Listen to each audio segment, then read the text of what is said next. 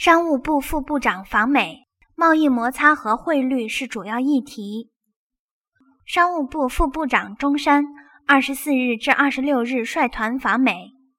中山此次访美之所以引发各方关注，是由于近期频现的中美贸易摩擦及对人民币汇率问题的逼宫行为。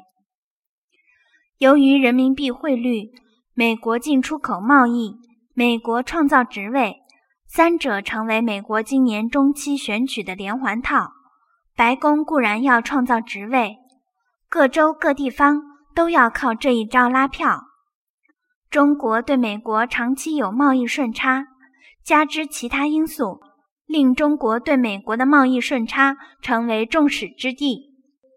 中山此前曾在接受采访时表示：“我们愿意与美国就货币问题进行讨论。”中美之间没有什么问题不能谈，但通过施压要求我们做一些事，这不符合中国文化的相处之道。